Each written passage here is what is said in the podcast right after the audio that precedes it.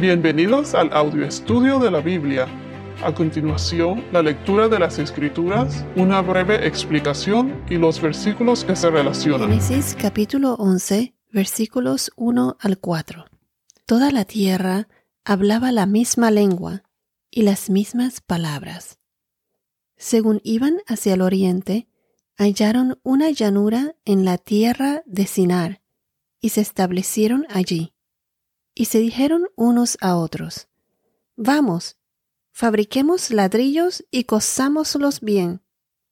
Y usaron ladrillos en lugar de piedra y asfalto en lugar de mezcla.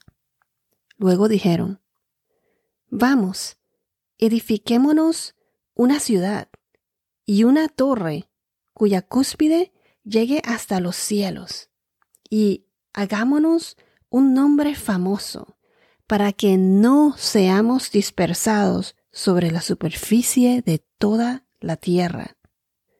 Aquí en el versículo 1, donde dice toda la tierra hablaba la misma lengua y las mismas palabras, se especula que cronológicamente esto fue antes de que la tierra fuese dividida.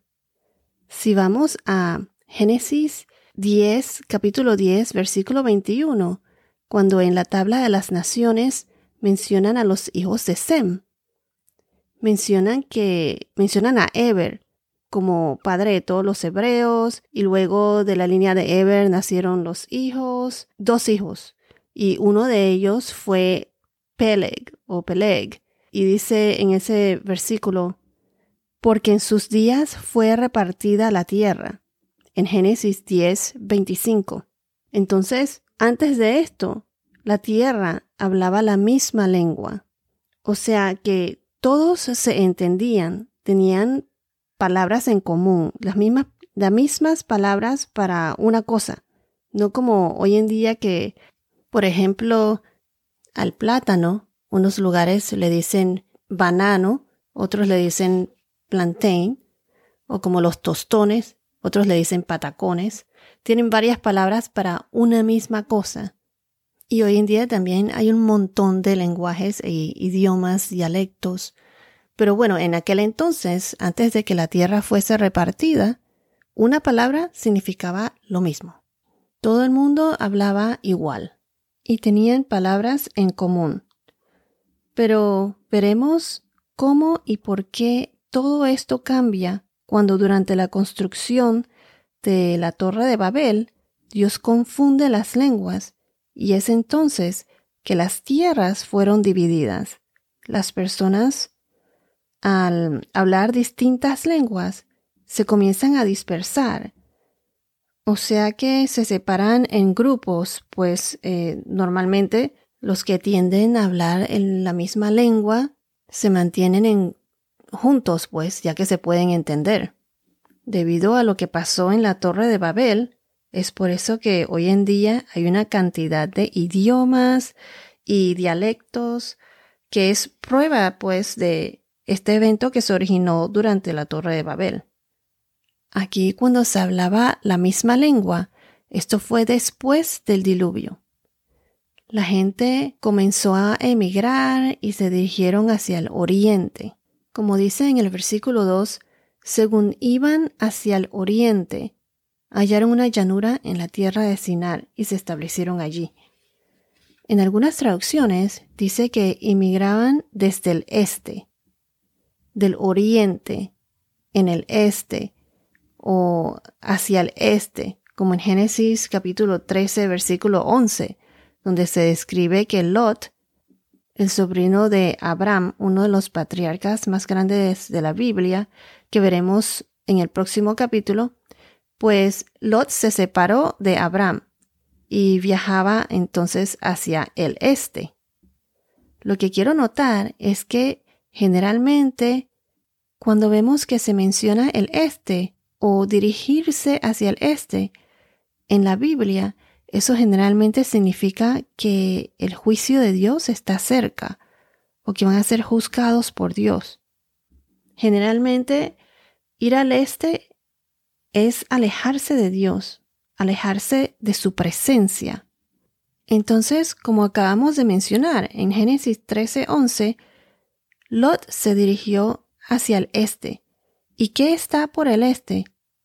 Pues Sodoma y Gomorra, que eran dos ciudades bien, donde la gente era bien depravada y pagana, y no obedecían al Señor. Otro ejemplo es que durante la creación, después del pecado de Adán y Eva, ¿qué fue lo que pasó? Dios los expulsó del huerto o del jardín de Edén. ¿Y dónde los expulsó? Pues según Génesis 3:24, eh, se los voy a leer. Expulsó pues al hombre y al oriente, o sea, el este, y al oriente del huerto del Edén puso querubines y una espada encendida que giraba en todas direcciones para guardar el camino del árbol de la vida. Estos fueron puestos ahí, asumiendo para, asumo yo que para que no entraran por el este, hacia el camino del árbol de la vida. Entonces vemos que aquí la entrada está en el este. Otro ejemplo es que Caín fue hacia el este después de matar a su hermano. Recuerden cuando leímos en Génesis eh, Caín y Abel. Caín después de haber matado a Abel se fue hacia el este. Esto está en Génesis capítulo 4 versículo 16. Se los voy a leer. Y salió Caín de la presencia del Señor y se estableció en la tierra de Nod, al oriente del Edén. Entonces se dirigió y se estableció en el este. ¿Y por qué entonces quiero enfatizar esto de las direcciones, ¿no? Norte, sur, este y oeste? Es porque Jesús, en su segunda venida, ¿por dónde creen que dice las escrituras que vendrá Jesús? Él vendrá por el este. Si vamos a Mateo 24, capítulo 24, versículos 26 al 27, Mateo 24, 26 al 27, nos dice, por tanto, si les dicen, miren, Él está en el desierto, no vayan. O miren, Él está en las habitaciones interiores.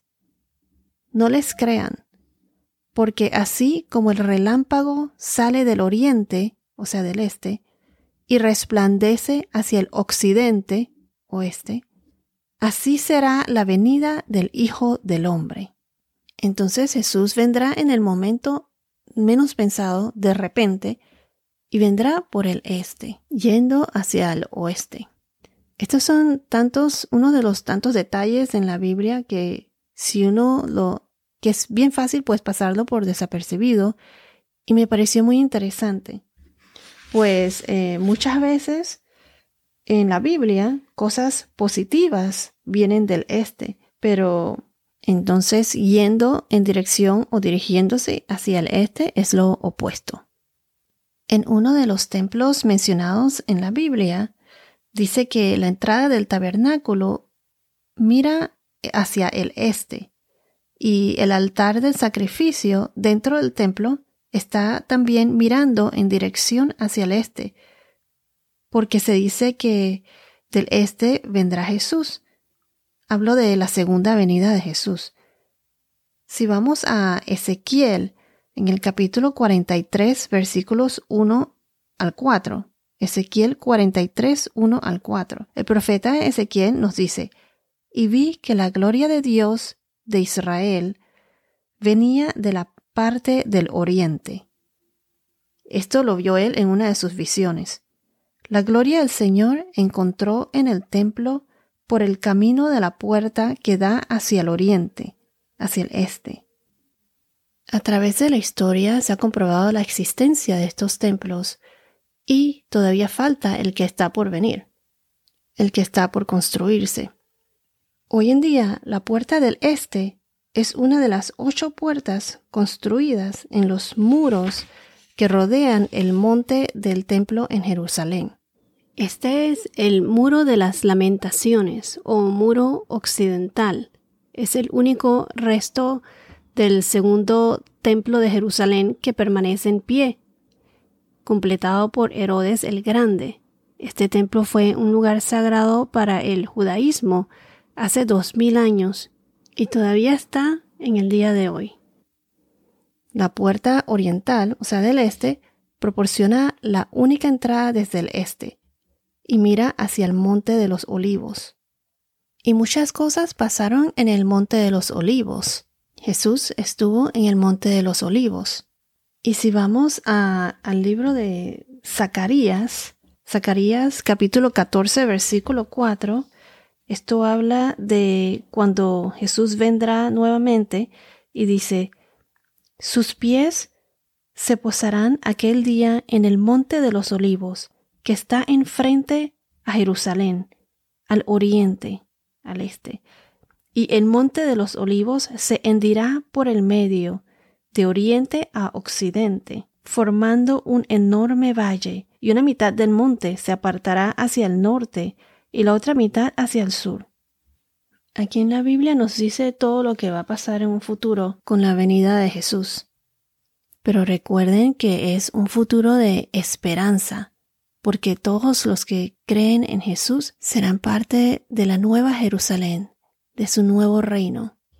Entonces, como decía, la puerta del este proporciona la única entrada desde el este y mira hacia el monte de los olivos. Entonces la, puerta del este fue destruida durante la conquista romana de Jerusalén y luego la destrucción del templo en el año 70 después de Cristo, cumpliendo así la profecía de Cristo de que no quedará aquí piedra sobre piedra que no sea derribada. Esto es en Mateo 24, versículo 2. Antes de esto, la puerta del este nunca había sido sellada. Luego, en el siglo VI o VII, los bizantinos reconstruyeron la puerta oriental, de puerta del este. Pero en el año 1541, el sultán otomano Soleimán selló la puerta del este. Pero se dice que al enterarse el sultán de las profecías que predijeron la entrada del Mesías a través de la puerta del este, Soleimán hizo todo lo posible para asegurarse de que no sucediera durante su reinado. ¿Y qué fue lo que hizo él? La selló.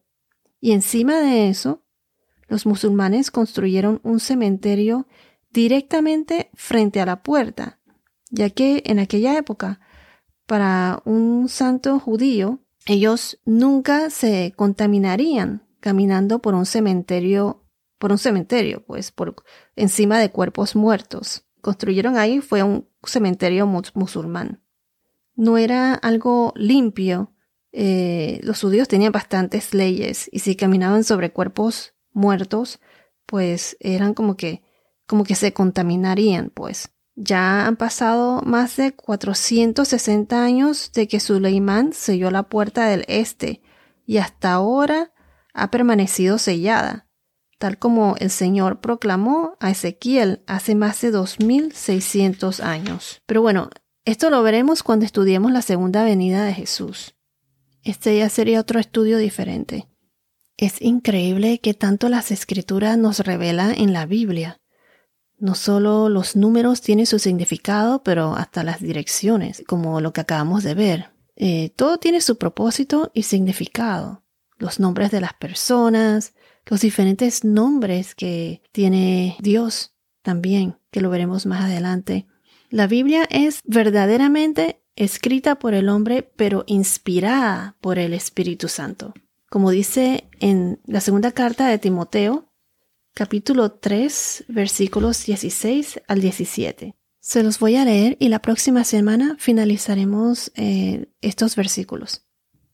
Toda escritura es inspirada por Dios y útil para enseñar, para reprender, para corregir, para instruir en justicia, a fin de que el hombre de Dios sea perfecto, equipado para toda buena obra. Bueno, esto es todo por ahora. Que tengas un día muy bendecido y hasta la próxima.